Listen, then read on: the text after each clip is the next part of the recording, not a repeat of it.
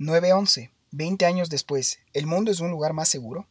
Los atentados terroristas a las Torres Gemelas en Nueva York y al Pentágono en Washington, Estados Unidos, aquel fatídico martes 11 de septiembre del 2001, terminó siendo el acontecimiento que cambió el curso de la historia. El mundo se volvió a dividir entre buenos y malos, y gracias a la teoría del eje del mal implantada por el expresidente Bush hijo, los estados se vieron obligados a escoger bandos en torno a una nueva lucha que se la presentó como libertaria y común entre las naciones. Se dijo que sería una operación corta y de efecto inmediato para restablecer el orden internacional. Hoy, 20 años después, analicemos sus repercusiones. Pongámoslo en contexto. Perpetrados los ataques, me atrevo a sostener que existió un primer sentir de gran parte de la comunidad internacional en el que se entendía que el imperio hegemónico militar y comercial que representa a los Estados Unidos de Norteamérica no podía quedarse impávido ante tamaña agresión directa en su suelo desde Pearl Harbor hecho que desató en su momento el ingreso de ese país a la Segunda Guerra Mundial. Quedaba claro que alguien debía pagar.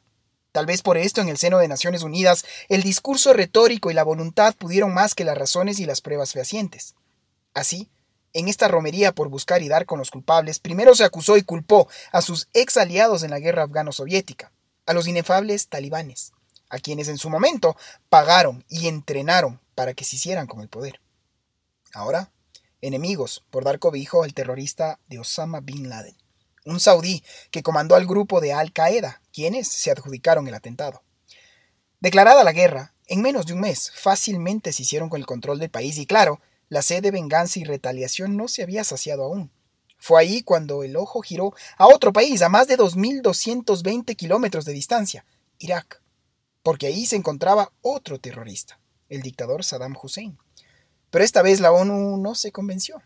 Las inexistentes pruebas que irrefutablemente confirmaban las supuestas armas de destrucción masiva eran para la administración norteamericana justificativo suficiente para emprender una nueva intervención militar en pos de la paz y estabilidad internacional. Naciones Unidas no iba a detener su cometido, por lo que pese a la negativa de parte del Consejo de Seguridad, decidieron unilateralmente intervenir, desquebrajando para siempre al sistema de derecho internacional. Hoy los talibanes son nuevamente los dueños de un estado fallido, llamado Afganistán. Irak es también otro estado fallido, como lo son sus vecinos de Siria y Libia.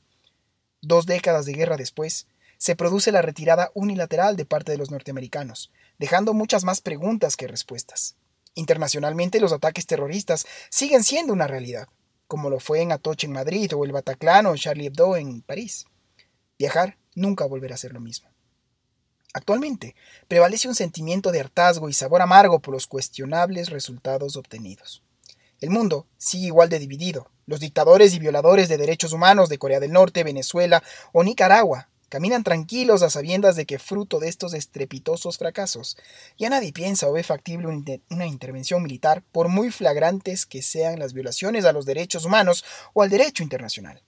Sin embargo, los Estados Unidos siguen siendo el país próspero y lleno de oportunidades al que el mundo quiere emular, donde el comercio es bollante, la democracia y la separación de poderes funciona.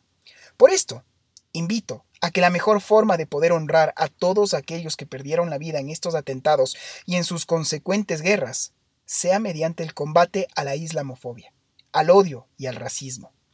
Nadie nace odiando a otra persona por el color de su piel su origen o su religión. Nelson Mandela.